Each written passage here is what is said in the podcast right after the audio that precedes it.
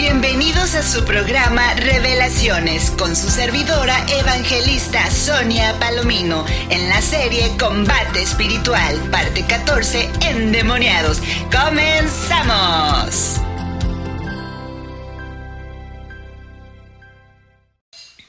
Muchas bendiciones del Señor. Les saluda la evangelista Sonia Palomino desde aquí de Tijuana, Baja California, México, para el mundo entero. Y qué bueno que estás en sintonía en este tu programa Revelaciones, con esta serie poderosa de combate espiritual.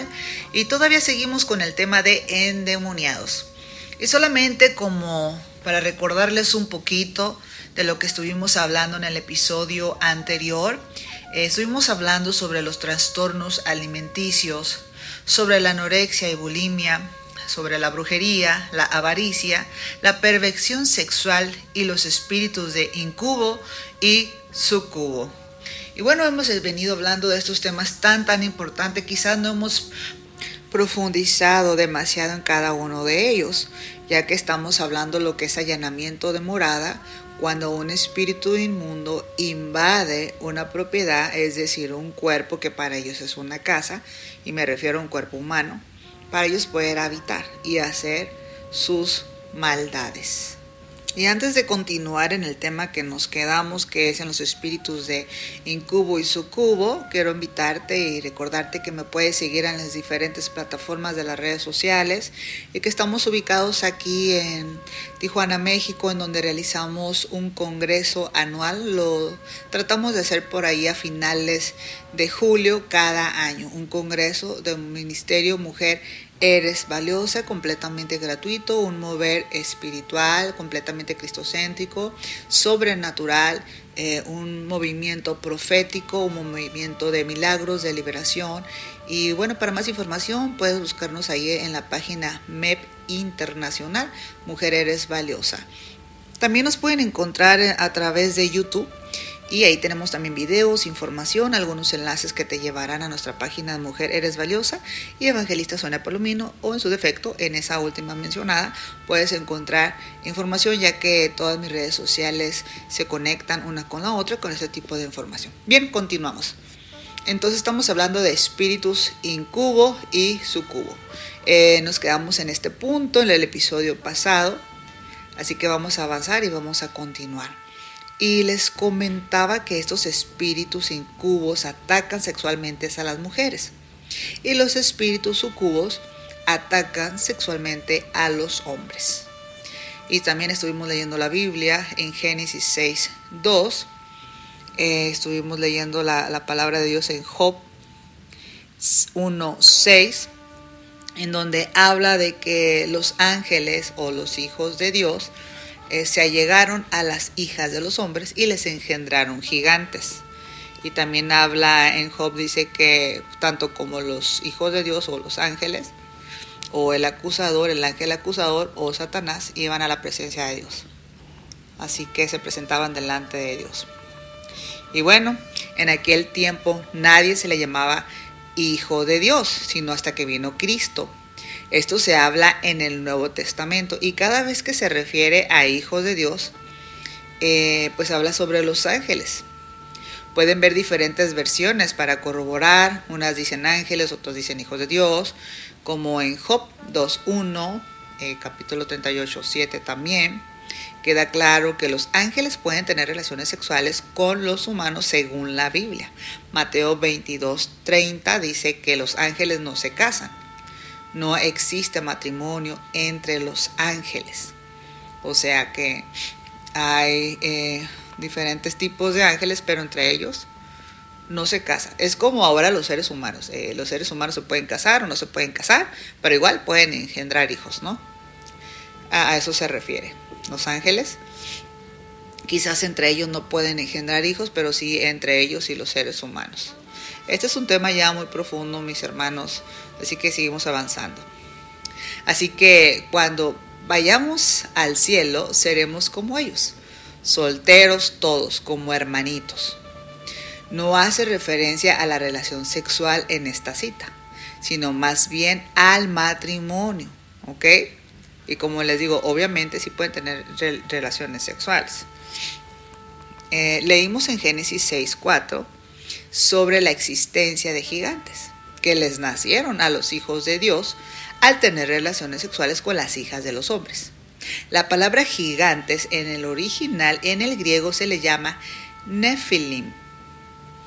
Y si investigamos en algunos diccionarios qué significa Nephilim, encontraremos que era una legendaria raza de gigantes híbridos, surgidos como resultado de la unión antinatural entre ángeles malvados, o sea, los demonios, y mujeres humanas, los cuales habrían existido en la época patriarca de Enoch y Noé, y se habrían extinguido posteriormente durante el diluvio universal. Algunos diccionarios dicen que significan los caídos. Bíblicamente habían más gigantes después del diluvio, como los hermanos de Goliat, a los que o los que habitaban la tierra que Josué y Caleb querían conquistar, que ellos parecían langostas a su lado. Imagínate, les llegaban eh, como a, a las piernas, a la altura de las rodillas, una cosa impresionante.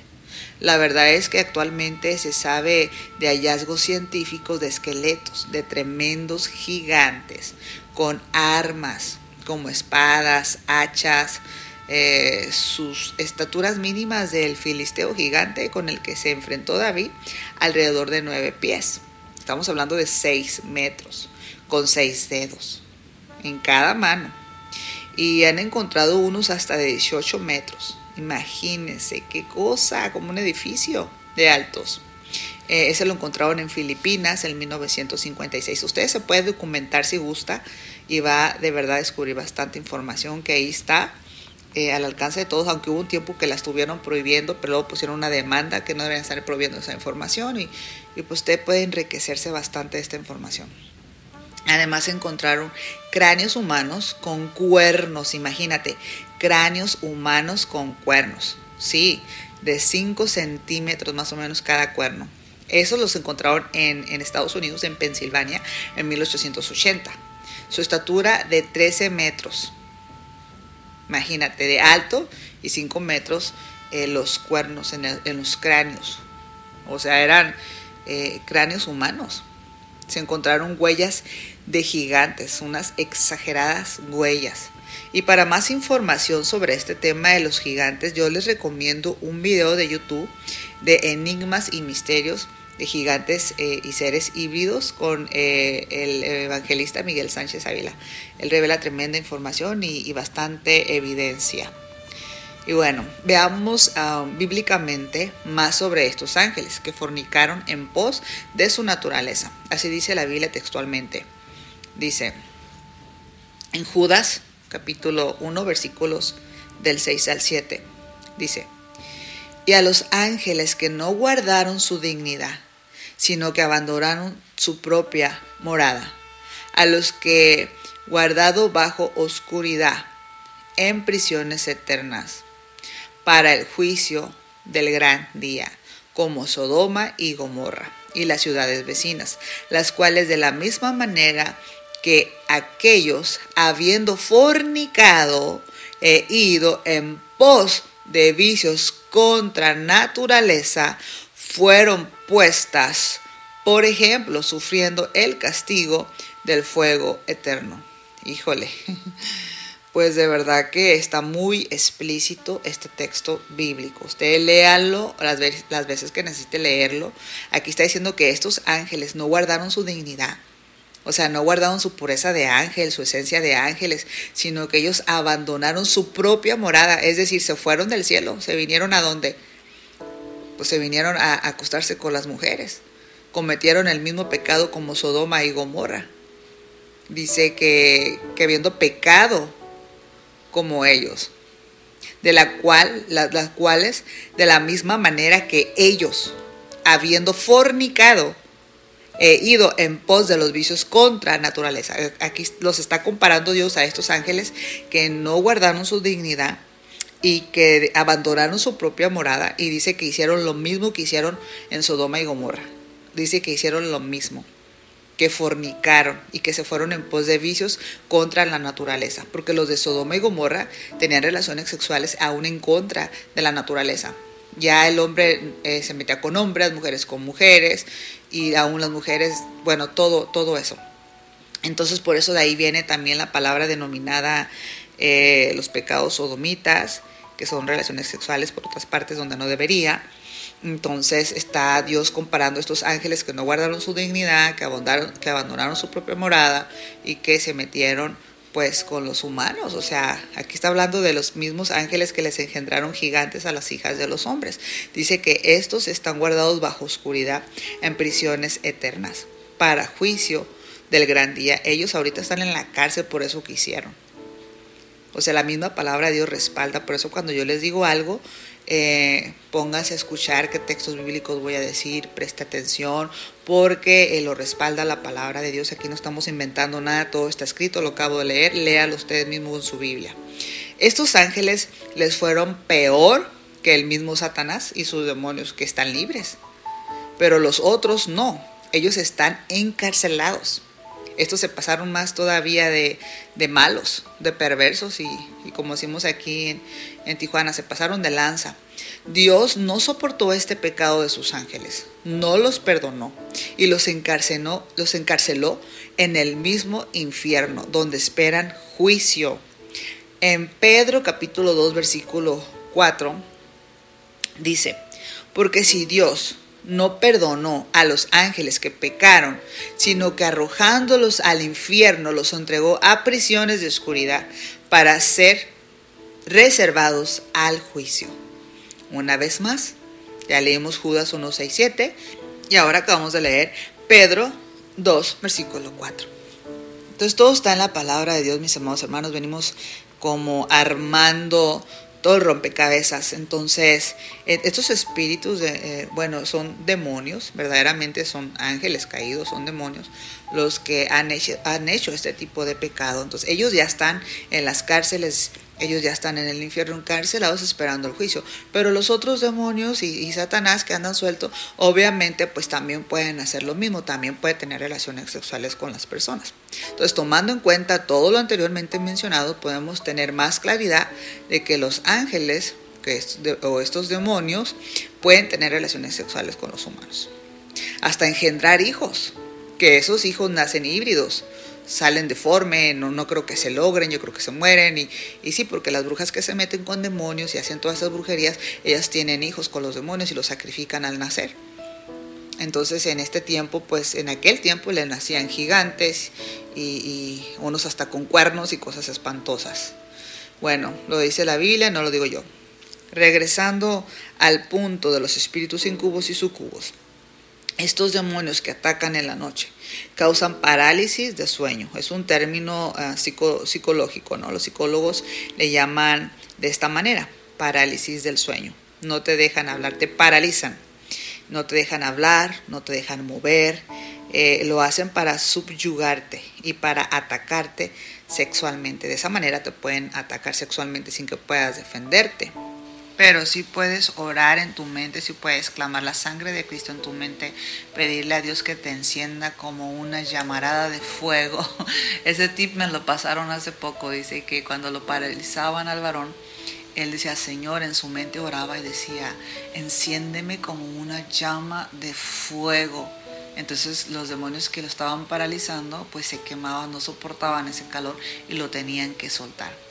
Eh, cuando yo tuve esa experiencia también de que me paralizaron los demonios, eh, yo en mi mente estaba orando y estaba clamando, porque no es de que te tengas que mover y tirar golpes y patadas, eh, necesariamente pues no, le vas a hacer nada, ¿no? Pero sí como que te desbloqueas, te destrabas de alguna manera, pero más que nada esta pelea es espiritual, entonces tienes que clamar la sangre de Cristo en tu mente hasta que puedas hablarlo, pero a uno, aunque lo estés diciendo en tu mente, sucede, a mí me gustó mucho lo, que el varón me compartía, un varón en la iglesia me estaba compartiendo que él decía, enciéndeme, enciéndeme en fuego del Espíritu Santo. Y dice que se le quitaban de encima los demonios que terminaba él sudando tremendo. Y bueno, ¿qué es lo que hacen estos espíritus incubos y sucubos? Es lo que hace es que te paraliza. ¿Para qué? Bueno, para ah, abusarte sexualmente. Y se siente muy en vivo. La, ah, no quiero utilizar de pronto, no sé quién está escuchando la radio, si están escuchando niños o no, pero se siente como si estuvieras en vivo, o sea, real, real. Se siente la violación tal cual. La penetración, todo se siente. Sí, estos espíritus demoníacos también eh, eh, abusan de los hombres, abusan de ellos eh, sexualmente. También les hacen todo esto, también los violan. Y, y estos espíritus pueden tomar forma humana puede transformar la cara de una persona conocida, hasta del esposo, de la mujer o de la esposa, así, o sea, dependiendo con quién esté para tratar de engañar a la persona. Esta persona puede sentir que está soñando y puede ser durante el sueño, puede ser que esté despierto, eh, puede ser fuera del sueño, puede estar inclusive bien consciente de todo despierto. Hay personas que les gusta esto y que están esperando a ese visitante pensando que es un espíritu pensando que es su esposo difunto o la, o la esposa difunta, toman eh, figuras, el rostro de alguien más y se hacen pasar por ellos. Y estas personas tienen esta experiencia, les gusta, lo esperan en el sueño o lo esperan en, la vida eh, real, o sea, es algo tremendo. Ellos pueden mostrar su cara verdadera y pues obviamente va a ser un demonio muy feo. Entonces también las mujeres cuando están desnudas sienten que las están mirando. Así son estos espíritus, les gusta verlas. Cuando las mujeres disfrutan de estos ataques sexuales, eh, pues imagínense qué tremendo está la situación. los esperan y todos los disfrutan, saben que las están mirando, que las están observando. Es algo terrorífico. Ellas necesitan ser ministradas, eh, de que las ministren liberación. Es bien, bien, bien tremendo. O sea, los demonios, cuando estas mujeres son ministradas eh, o estas personas son ministradas en liberación, los demonios, esos demonios no se quieren ir. Dice, ella es mía, es mi mujer, ella es mi mujer. Y, ellos así, o sea, se la creen. Es tremendo. Estos casos son reales. Eh, lo hemos visto una y otra vez. porque no es lo mismo que, que usted tenga una alguna enseñanza, alguna clase, haya leído un libro, a que usted esté experimentando en carne propia o que usted mismo esté ministrando liberación a otras personas, ahí usted se va a dar cuenta de la verdad. O sea, uno puede decir muchas cosas, uno puede opinar, ah, es que eso no, no es así, no es cierto pero porque no tienen experiencia, porque ellos no viven lo que uno vive a diario administrando a personas, ministrando hijos de Dios, ministrando a hijas de Dios, eh, ministrando diferentes clases de personas y, te topas con estos casos que son verdaderamente reales. Déjenme decirle que hace, pues ya hace más de 15 años, que acepté a Jesucristo en mi corazón y me convertí, y me bauticé. Yo tuve, yo misma fui, fui víctima de estos espíritus demoníacos.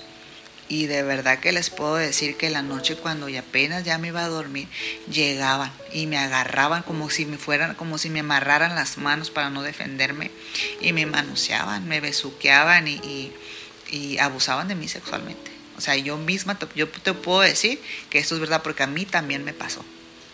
Y una vez me jalaron de la cama, me jalaron, yo estaba acostada pues como cualquier persona normal y me jalaron los pies, me jalaron hacia abajo a media cama, casi los pies colgando, y me paralizaron.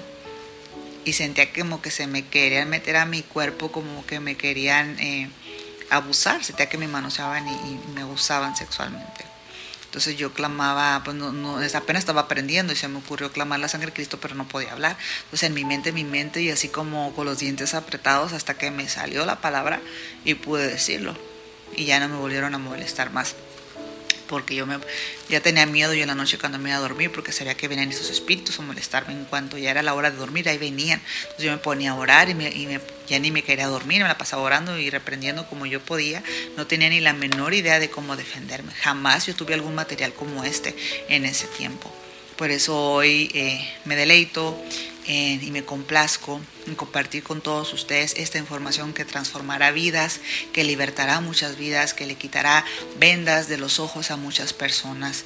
Así que me da mucho gusto compartir con todos ustedes este tipo de información, este tipo de experiencias, la palabra de Dios y toda esta información que vale oro, vale oro, oro, oro molido.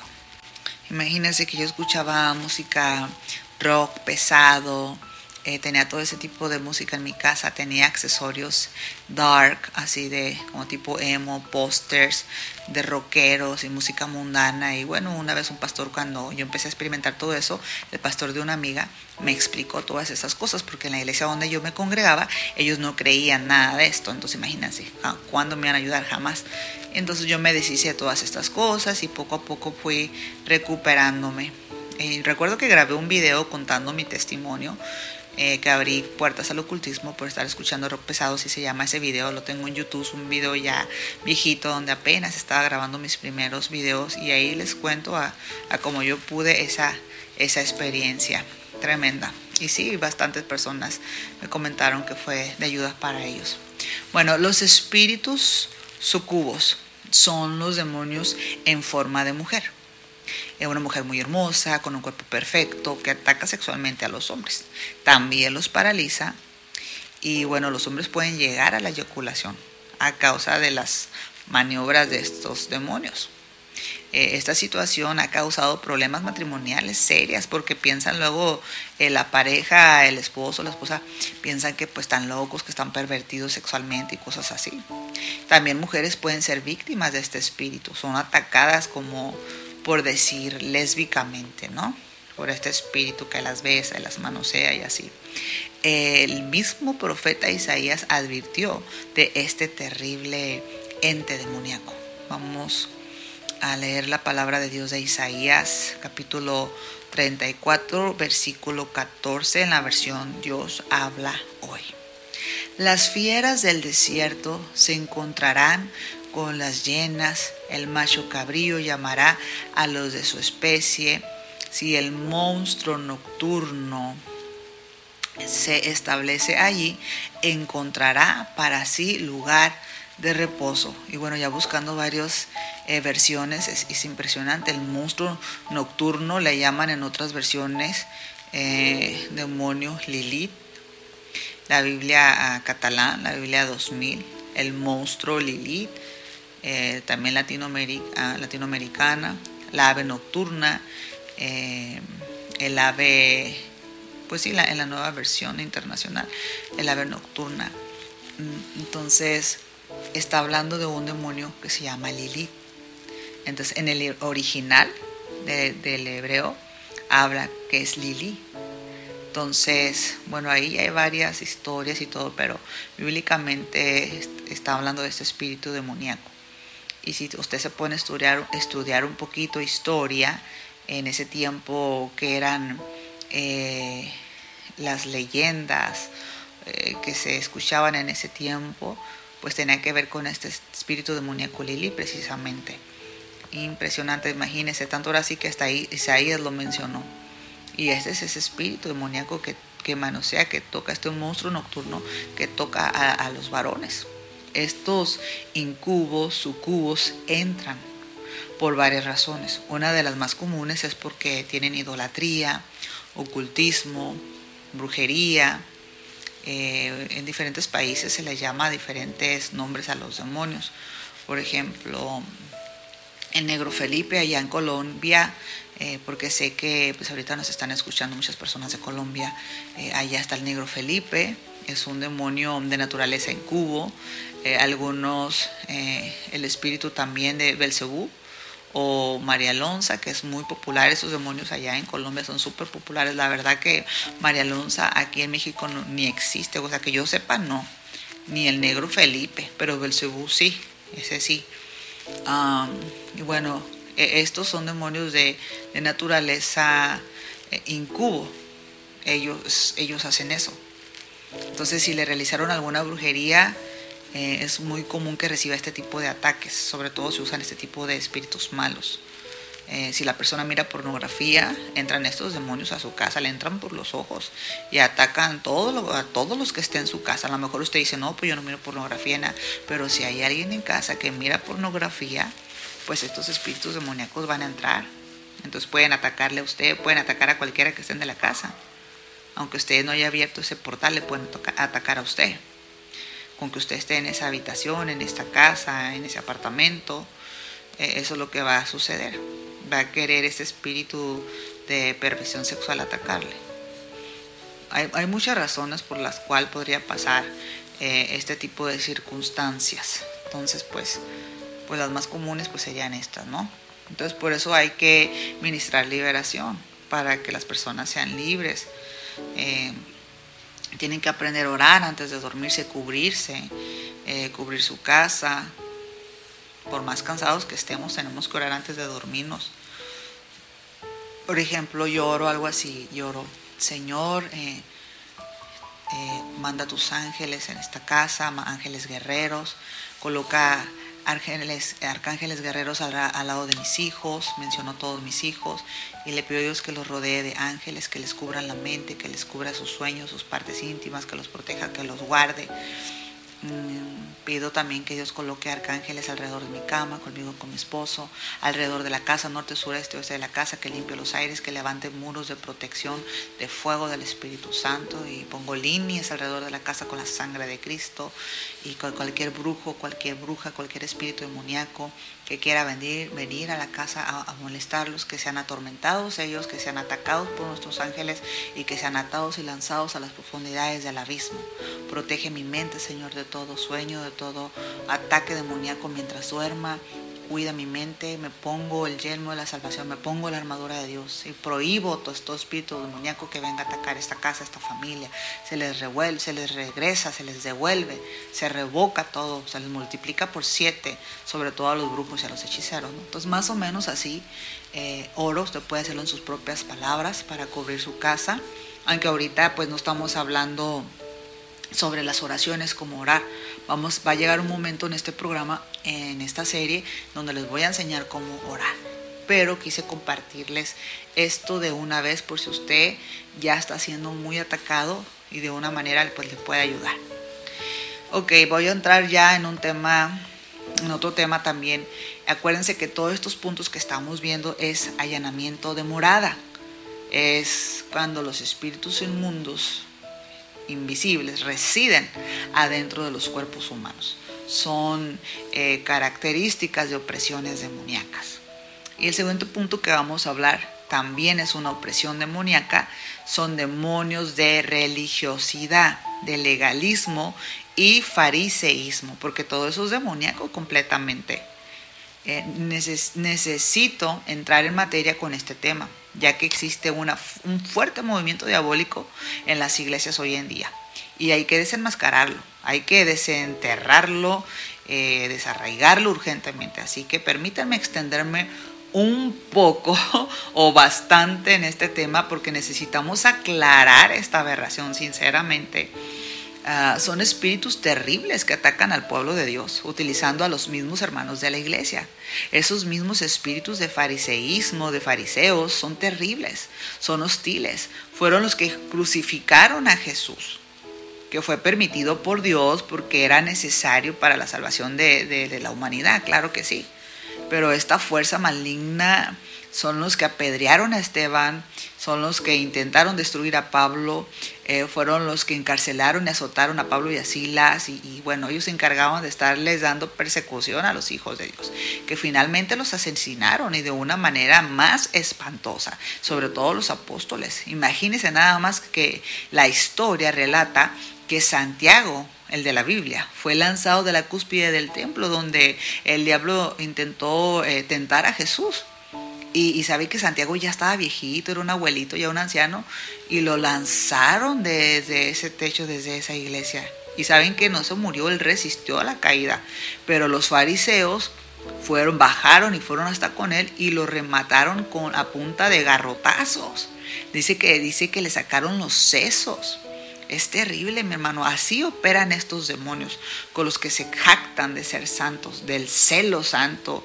Y, así, así le dice. O sea, ellos defienden su disque santidad. Yo digo, esto más que celo santo parece odio santo. Es muy común que los brujos vayan comisionados a las iglesias para destruirlas, dividiéndolas con diferentes estrategias y una de ellas es por medio de la religiosidad trayendo esclavitud, juicio, crítica, desánimo, muerte, espiritualidad, división, etcétera. Todo este tipo de cosas. Personas que están influenciadas internamente, o sea, que están demoniadas en ciertas áreas de su vida por espíritus inmundos de religión y de legalismo. Esos traen destrucción al pueblo de Dios. Por lo regular sus eh, prédicas y enseñanzas son como dice este evangelista, el evangelio de las tres P. ¿Cuáles son el evangelio de las tres P? Pantalón, prenda, pintura, menos el evangelio de salvación. Según ellos todo es pecado, menos el chisme, la murmuración, la crítica que les precede, ¿no? Porque es lo que ellos hacen. Esa gente trae el dedo acusador para el colmo, muchos de ellos sufren de obesidad, falta de dominio propio, que tienen gula, tienen glotonería. Pero pues de esto sí que no se quejan, de eso sí que no predican, de eso sí que no acusan, ¿verdad? Pero estas personas eh, tienen esos espíritus y, son acusados por esos mismos espíritus. Acuérdense que, que Satanás siempre nos va a estar acusando, siempre. Así que, bueno, pero de eso no predican ellos. Sino, sino controlan su lengua para comer menos, para dejar de hablar mal de otros, ¿cierto? Sabemos que el lenguaje del reino es interceder por nuestros hermanos. O sea, el lenguaje del reino de Dios. Esa es la, la esencia, es el amor. Pero el lenguaje del reino de las tinieblas, ay Dios mío, es todo lo contrario. Es todo lo contrario de interceder y, todo lo contrario de amarse y de tener misericordia, sino estar criticando, eh, usar la boca siempre con una espada para estar atravesando medio mundo. Eh, y más bien se trata de estar acusando a sus hermanos, de sentir un celo santo, un odio religioso más bien. El que murmura contra su hermano se pone de acuerdo con los demonios. Yo eso ya se los he venido diciendo y eso es el lenguaje del reino del infierno el reino de las tinieblas. Entonces, ¿qué es lo que hacen los religiosos? Pues criticar, juzgar, eh, desde el altar, desde las primeras filas, se vistan religiosamente o no, eh, la boca siempre ahí, hablando, acusando. Tremendo, una cosa espantosa que no debería ser así. Eh, porque eso es lo que hace Satanás, acusar a los hijos de Dios. Él es el acusador. Ser cristiano es seguir a Cristo, no perseguir a tus hermanos. Yo no sé en qué momento le dijeron que, que por ser cristiano y por ser santo ya tiene que perseguir a todos sus hermanos que considere que no son santos para causarles tropiezo, para acusarles, porque supuestamente pues tú eres mejor que ellos, ¿no? O sea, al tú querer perseguir a los demás porque no son santos como tú, entonces tú crees que eres más santo que ellos y les haces las vidas miserables con el pretexto de, pues, de la demencia de su santidad, pretexto muy mal usado en su contexto e interpretación. Por este tipo de cosas, mis hermanos, sabemos, ¿saben qué dicen de los cristianos, del cristianismo? Se dice que el cristianismo es el único lugar donde los miembros se odian unos a los otros. De verdad que da pena, da vergüenza. Así que estamos en la era del legalismo. Vamos a leer Lucas 18, versículos del 9 al 14. Dice, parábola del fariseo y el publicano.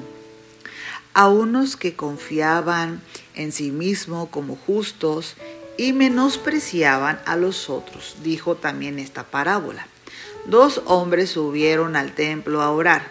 Uno era fariseo y el otro publicano. El fariseo puesto en pie oraba consigo mismo de esta manera.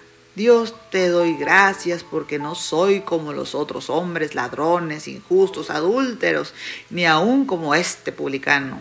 Ayuno dos veces a la semana, doy mis diezmos de todo lo que gano.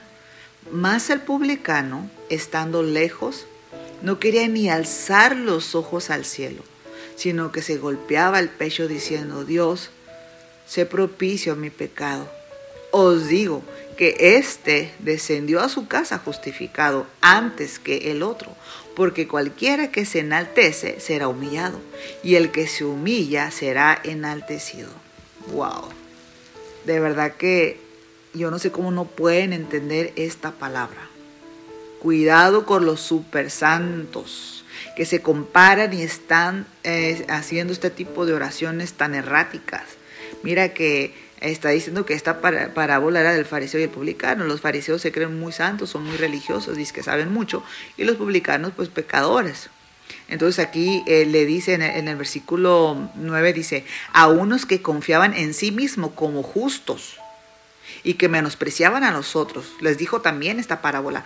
O sea, eh, tenían ese comportamiento errático de legalismo, de fariseísmo, y por eso Jesús les dijo esa parábola. Entonces, a todas las personas que se creen dignas de estar juzgando y criticando a sus hermanos, que por el cabello, que por el pantalón, por la pintura, por la corbata, por el short, por el pantalón que usa, por lo que tú quieras, que ellos están diciendo lo que se van a ir al infierno, bola de pecadores, hijos del diablo, primos de Satanás, testigos de Barrabás y y no sé qué tantas acusaciones, y en vez de predicar del Evangelio, del amor, de la misericordia, del arrepentimiento de pecados, pues nomás están viendo a ver a quién critican porque ellos se creen, o sea, al tú, al tú tener ese descaro de estar criticando y persiguiendo a otros hermanos tuyos en la fe, porque vaya que la apostasía está terrible, ¿cierto?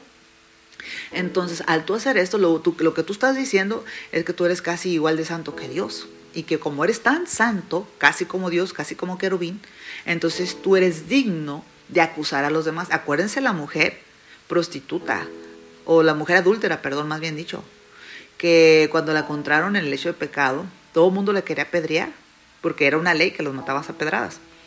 A la mujer, ¿no? Que hasta machistas eran. Eh, y, ahí vienen todos y, y, pues ahí está el maestro, ahí está Jesús. Y Jesús escribe en la tierra que no sabemos qué escribió con su dedo. Y les dice, ok, el que sea libre de pecado, que lance la primera piedra. Y dice que todos fueron acusados en su conciencia, desde el más chico hasta el más grande. Y, fueron arrojando las piedras, así las fueron soltando y ninguno de ellos se la arrojó, ni siquiera se quedó, se, se retiraron de ahí. Y es cuando Jesús le dice a la mujer, ¿y dónde están mujer los que te, los que te condenaban, los que te acusaban? Y le dijo, ni yo o sea, y él era Jesús, le dijo, ni yo te condeno. Ve no peques más. Imagínense. O sea, ¿quiénes somos nosotros para acusar y juzgar a nuestros hermanos, menospreciarlos? Que si esta trae falda o no trae velo, lo vamos a menospreciar porque ya hasta parecen pandillas. Las pandillas así son. Todos se saludan con un mismo saludo.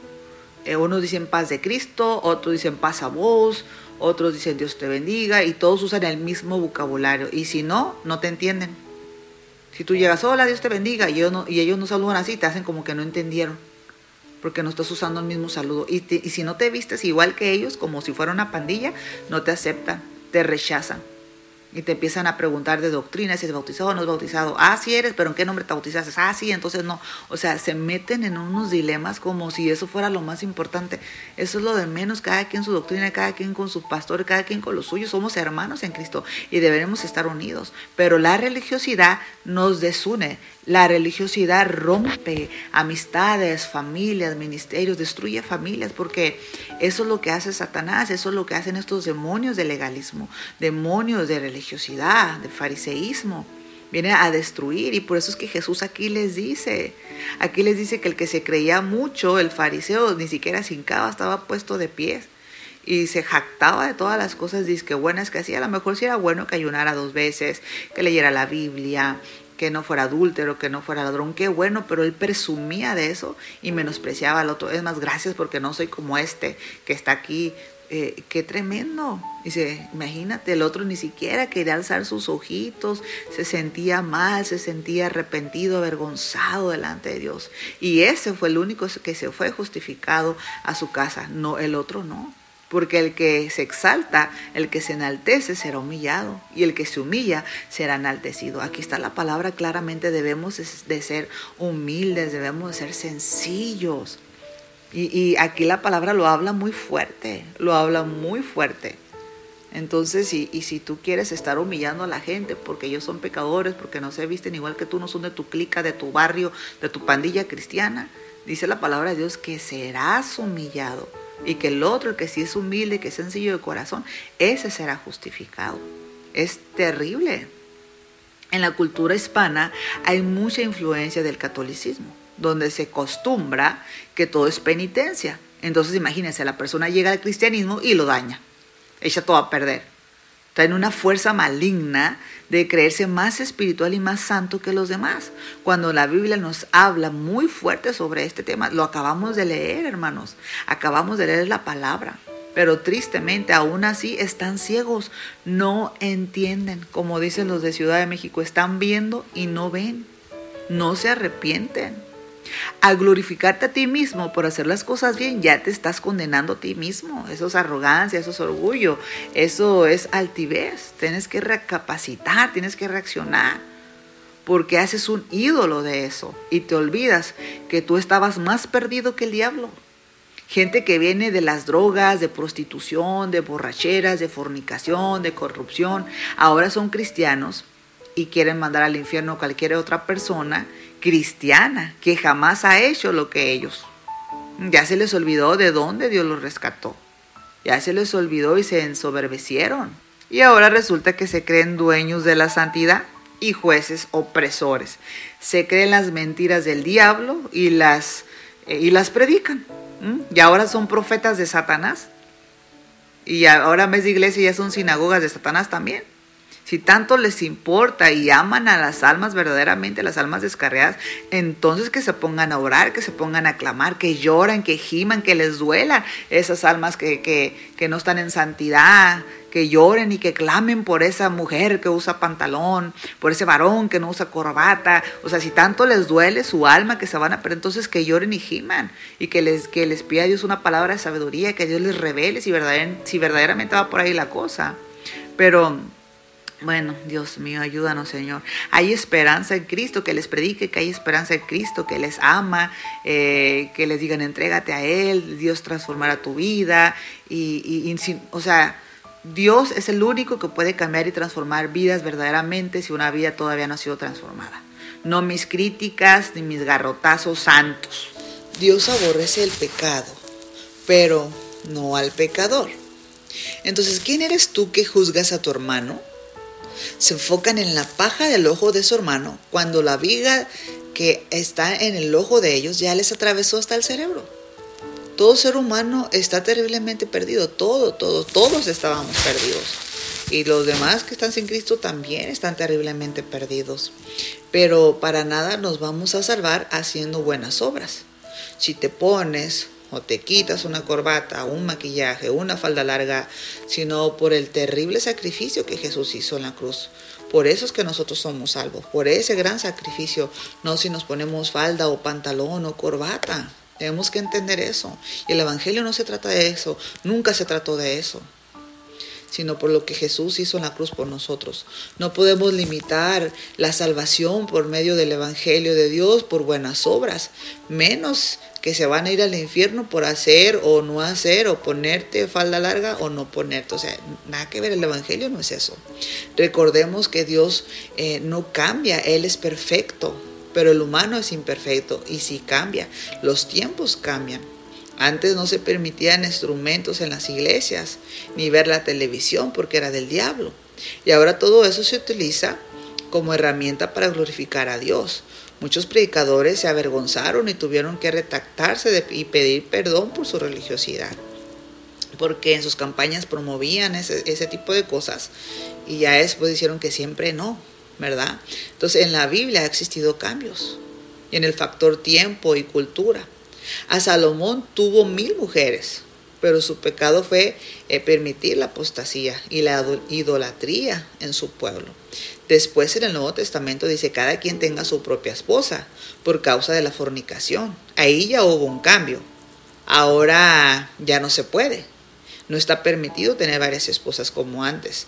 Hay un cambio, incluso legalmente. Por ley tú no puedes tener más de una esposa.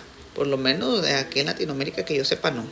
Antes era, se trataba de matar animales para la expresión de pecados y ahora ya no es así. La Biblia es un libro antiguo. Los tiempos han cambiado. Y además un, un libro oriental, ¿no? Entonces, los tiempos han cambiado. Ahora alegan que el pantalón es pecado. Pero en los tiempos de la Biblia, pues yo tengo que decirte que no existían los pantalones.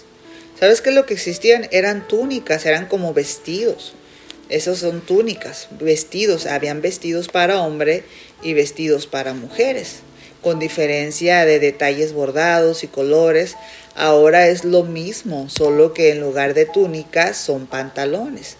Camisas o blusas. Ahora existen pantalones para hombres y pantalones para mujeres. Obviamente mi esposo no se va a estar poniendo mis pantalones. ¿Por qué? Porque mis pantalones son para mujeres. Yo voy a una tienda exclusiva para ropa, que venden ropa para mujer. Y ahí es donde yo me compro mi ropa. Mi esposo se compra su ropa en tiendas que son exclusivas para varones y así sucesivamente. Ahora eh, los vestidos y faldas son exclusivos para mujeres, excepto con el país de Escocia. Allá la cultura es distinta, los pastores traen falda, pero es falda para hombres, por cultura y no es pecado. En el Medio Oriente aún existe la cultura de las túnicas, es decir, un tipo de vestido para hombres. La Biblia es un libro antiguo y oriental. No podemos reducir la Biblia a los dogmas de tu época. Entonces, no podemos reducir la Biblia a los dogmas de tu época. Muchas cosas son cuestión de cultura y han cambiado. Las normas morales no pueden cambiar. Las leyes y códigos espirituales mucho menos pueden cambiar. No podemos decir que Dios no cambia en cuanto a la cultura vestimenta. Antes no existían los pantalones ni en el Antiguo Testamento ni en el Nuevo Testamento. Ni se registra en la historia siquiera. Eso es una verdad irrefutable de la historia. Usted puede investigar historia y nada de eso existe. ¿Y qué vamos a hacer? Meter a la gente en una cajita de unos cuantos legalistas fariseos que nos quieren manipular con la excusa de la santidad y de la Biblia, cuando ni la Biblia siquiera dice eso. Todo está en la trampa de su mente cautiva y a pesar de eso no paran las persecuciones y el bullying cristiano y se pega, se contagia ese tipo de cosas quieren ser eh, anticuados, eh, pero bien que tienen smartphone modernos y tienen redes sociales, tienen buenas computadoras, pero todo eso los nomás lo usan para estar persiguiendo a, siervos y siervas de Dios. Le están escribiendo eh, y les están atacando. Por ahí dice un predicador que son como los parásitos de las redes sociales. Y para el colmo te atacan y, te escriben para atacarte y escriben re mal con terrible falta de ortografía para el colmo, denotando su poca educación, pocos valores y obviamente denotando eh, los espíritus inmundos que se manifiestan eh, de contienda, de ira, de celo, de enojo, de, rebelión, de odio, de legalismo, todo eso se, se denota ahí con sus, con sus comentarios. Eh, tienen mucho tiempo esa gente para estar metidos en la vida de los demás porque no hacen nada para Dios más que estar estorbando y dañando el Evangelio. No existe ni un texto bíblico que prohíba el pantalón, sino más bien hace referencia a la manera de vestir indecente, sin recato ni prudencia. Por ejemplo, las minifaldas, mini shorts, mini shortcitos, eh, los escotes del pecho, de la espalda, enseñan el ombligo, enseñan la panza y muestran piel de más. Ropa transparente o, exageradamente pegadita, que hasta se les nota toda la figurita dibujada, se les nota la ropa interior, sus partes íntimas, porque hay quienes usan falda larga pegadita y con una abertura hasta arriba, por lo contrario hay pantalones muy decentes y que te cubren todo y no se nota nada. Así que depende de la prudencia, de la decencia, más de, que de una prenda satánica o santa. En ningún momento eh, la tela o la ropa se convirtió a Cristo y se bautizó, o sea, o que usan ropa del mundo, digo, bueno, pues la que usan ellos de donde es de Marte, de Júpiter o de que pues obviamente la ropa que compramos de este mundo, pero cada quien tiene que caber la prudencia y la decencia para vestirse. Ahora, si se viste bien o se viste mal, pues ya es ellos y Dios. Nosotros no podemos odiarlos y mandarlos al infierno punta de sombrerazos y bibliazos. ¿Quién somos nosotros para hacer eso si ni Jesús actúa así? Entonces también la Biblia hace referencia a que un hombre no se vista con ropa de mujer o la mujer que, que no se vista con ropa de hombre. ¿sí? Entonces que se pierda esa esencia masculina o esa, o esa esencia femenina, natural. Pero la Biblia sí dice que, que tengamos cuidado con los que se creen más santos que otros. Eso sí dice la Biblia. Y, dice que los que chismean, los que murmuran, los que acusan, mienten, hacen contienda, todo eso dice que son frutos de la carne. Dice que no van a heredar el reino de Dios. O sea que se van a ir al infierno. Y, en ninguna parte de la Biblia dice que si usas pantalón o maquillaje o no te vistes de cierta manera te vas a ir al infierno. Ese es un evangelio de mentira y de confusión. Y, pues esto es sectario, es de una secta, es una herejía, porque la Biblia dice, dice eh, que hay de aquel que le ponga de más o le quite a la Biblia. O sea, la misma palabra de Dios sí dice unas cosas, que no anden eh, eh, causando división y eso, chisme, crítica y juicio. Eso sí dice que no debes de hacer, pero en ningún momento dice que no te debes poner pantalón o que, o que sí te lo pongas, ni siquiera habla de eso. Solamente dice que no, los hombres no se vistan como mujeres y las mujeres no se vistan como hombres. Pero pues oye, yo voy y me compro mi pantalón para mujer y me visto como mujer. Dios mío, vamos a ver qué dice Apocalipsis 22 del 18 al 19. Yo testifico a todos los que oyen la palabra de la profecía de este libro. Si alguno añade a ellas, Dios traerá sobre él las plagas que están escritas en este libro. Y alguno quita de las palabras del libro de esta profecía, Dios quitará su parte en el árbol de la vida y de la ciudad santa. Escrito está en el libro. Es bien terrible y delicado lo que hacen estas personas fariseas hoy en día, porque el Evangelio de las 3P no es bíblico, por lo tanto es anatema, es decir, sea maldito. Y el que lo predica también eso dice la Biblia. Entonces me pregunto, ¿qué acaso no la han leído? ¿Mm? Aquí estás diciendo que si tú le pones, además si tú estás diciendo, no, que si usas pantalón, si usas maquillaje, si no usas corbata, eh, eres un hereje, eres esto, no tienes santidad. En ninguna parte de la Biblia habla eso. Entonces tú ya estás predicando un evangelio que no es bíblico. Sin embargo, está diciendo que si tú criticas a tu hermano, que si tú te crees mejor que tu hermano, si tú estás menospreciando a tu hermano, entonces ahí tú no vas a ser justificado y que tú no vas a entrar al reino de los cielos si tú estás con chisme, mentiras, engaños y todo ese tipo de cosas. Gálatas 1.8 al 11 dice, mas si aún vosotros o un ángel del cielo os anunciare otro evangelio diferente del que os hemos anunciado, sea anatema, es decir, sea maldito, sea maldito. Como antes os he dicho, también ahora lo repito, si alguno os predica diferente evangelio, eh, diferente evangelio del que habéis recibido, sea anatema. Pues busco ahora el favor de los hombres o el de Dios. O trato de agradar a los hombres, pues si todavía agrado a los hombres, no sería siervo de Cristo. Wow, está pero requete bien fuerte.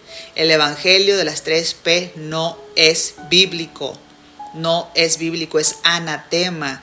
Y el que lo predica, el que lo anuncia, sea anatema también. Aunque venga un ángel a estarte diciendo que el Evangelio se trata de otra cosa, no le creas. Entonces menos le vas a creer un hermanito chismolero. Menos. Cuidado. Tremenda advertencia. Tan delicado es que acabamos de leer que estas personas que le ponen de más o le quitan, dice que serán quitada su parte del libro de la vida y de la ciudad santa. Es impresionante. Dice que las plagas que están en la Biblia, en este libro, caerán sobre de él. Es impresionante, es, algo terrible. También eh, dice en Gálatas que si anunciar otro evangelio, que sea maldito, que sea maldito su evangelio y maldito él con todo su evangelio. Son fuertes esas palabras, entonces hay que andarse con cuidado, mucho cuidado con toda la apostasía que se está levantando. Esto es una tremenda advertencia. Pero no quieren entender, están ciegos y testarudos, porque todos espíritus demoníacos los traen arraigados. Eh, cómo se atreven a seguir predicando de estas cosas por quedar bien con sus líderes, por quedar bien con sus concilios. Eh, no serían siervos de Cristo si solamente le importa quedar bien con la religión, con la secta. Eh, es lo que aquí está diciendo la palabra de Dios. Dice, busco ahora el favor de los hombres o el de Dios. O trato de agradar a los hombres. Pues si todavía agrado a los hombres, pues no sería siervo de Dios. Entonces esta gente trata de agradar su religión, su concilio, sus líderes, haciendo este tipo de cosas. Entonces no son siervos de Dios. Son siervos de los hombres, no de Cristo. No lo digo yo, sino la Biblia. Ellos dicen que el Espíritu Santo se los reveló. Sí, porque luego esta gente está diciendo, no, es que a mí el Espíritu Santo me reveló que existe el demonio de tinte, el demonio de maquillaje, yo lo miré en el infierno y, empiezan a hacer eh, toda una doctrina de sus alucinaciones. Porque digo, bueno, si ellos dicen que Dios les revela este tipo de cosas para humillar a sus hermanos, para perseguir a sus hermanos, digo yo, ¿por qué no les revela estos textos bíblicos que acabamos de leer? Dios jamás revela cosas antibíblicas, error. En ninguna parte de la Biblia dice que si te pones una falda larga automáticamente traes la santidad en tu cuerpo. La Biblia dice que el que fornica con su propio cuerpo fornica. Eso sí dice la Biblia. Y lo dice en 1 Corintios 6, 18, lo vamos a leer. Dice, huyan pues de la...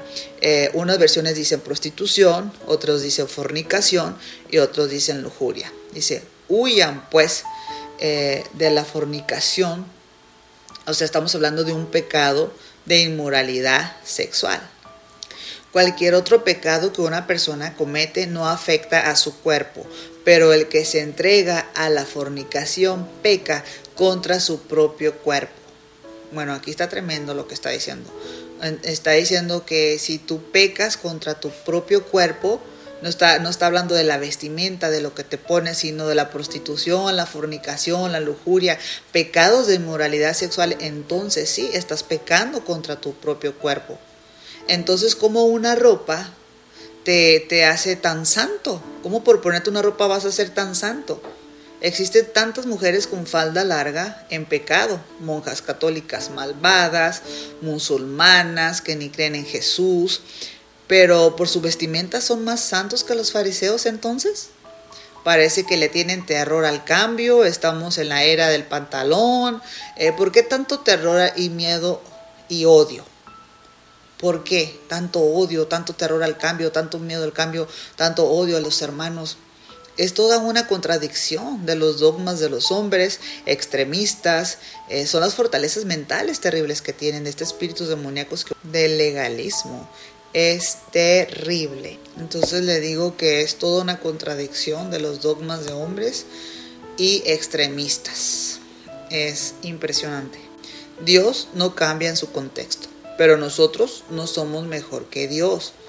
Y para eso deberíamos ser como Jesús, en todo caso, amorosos, misericordiosos. Eh, pues si tanto queremos ser como Dios y tanto queremos ser santos y tanto nos actamos de nuestra santidad, bueno, eh, Jesús era rico en misericordia, él nunca pecó, fue perfecto y santo de verdad. Él siendo santo de verdad y el único que puede juzgar, sin embargo, nunca les llamó prostitutas, payasas, ridículas, güeras oxigenadas, güeras de farmacia y no sé qué tantas cosas hoy. Este, hay mucho machismo también y que la traen ya contra la mujer de una manera terrible. Las mujeres que se maquillan y que se arreglan, Jesús nunca las ofendió por eso como hoy en día hacen los evangelocos, los rabacucus que le dice Miguel eh, Ávila tremendo. No, no las bajan de rameras eh, por cuidar su arreglo personal. Imagínate lo que pasa con esta gente que tiene bajas escolaridad, nula educación y algún trauma, por supuesto. Les pegaron muchos chiquitos o no sé qué les pasó. No saben respetar a una dama, a una hija de Dios, ni a su prójimo como a sí mismo. Y eso que eso es un mandamiento. En Mateo 22, 36 al 40 dice, Maestro, ¿cuál es el gran mandamiento en la ley? Jesús dijo, amarás al Señor tu Dios con todo tu corazón y con toda tu alma y con toda tu mente. Este es el primer y grande mandamiento. Y el segundo es semejante, amarás a tu prójimo como a ti mismo. De estos dos mandamientos depende toda la ley y los profetas. Entonces yo pienso que estas personas se odian a sí mismas porque si van a amar a su prójimo como a sí mismo, entonces se aborrecen. Pero estos fariseos y legalistas modernos son ofensivos, agresivos, son groseros, burladores no van a ningún lado a predicar, a sufrir por causa del Evangelio. Olvídate, ellos nomás están en las redes, como le digo, como parásitos persiguiendo a los siervos de Dios. La Biblia jamás ha dicho que arreglarse es pecado. Lo que sí dice es el, sobre el ser ostentoso. Pero que es ostentoso acuerdo a su época y que es ostentoso acuerdo a nuestra época hoy en día. Pues hay que analizar las cosas. Entonces los religiosos están muy fuera de lugar. Y este es el problema, porque la gente no se quiere acercar a Dios, no se quiere acercar a las iglesias por este tipo de personas locas, maníacas. Así es como los demonios y los brujos que influencian a estos fariseos ignorantes contemporáneos Sígueme en mis redes sociales, Facebook, YouTube, Instagram, TikTok como evangelista Sonia Palomino. Escucha mi podcast en Spotify y Anchor. Te invito a visitar mi página de Ministerio de Mujeres en Facebook, MEP Internacional. Mujer, eres valiosa, donde encontrarás contenido de bendición y crecimiento espiritual.